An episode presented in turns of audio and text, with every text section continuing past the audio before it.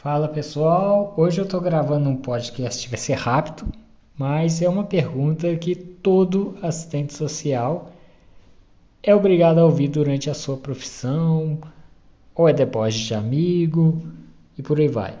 É aquela velha pergunta: assistente social entrega cesta básica?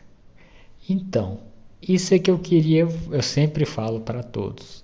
Se um assistente social está entregando cesta básica, é porque a política social ao qual ele está inserido, seja no município, no âmbito federal, está com problemas, está defasada e não é eficiente. Porque cesta básica não é política pública. Política pública é um direito do cidadão e está na Constituição.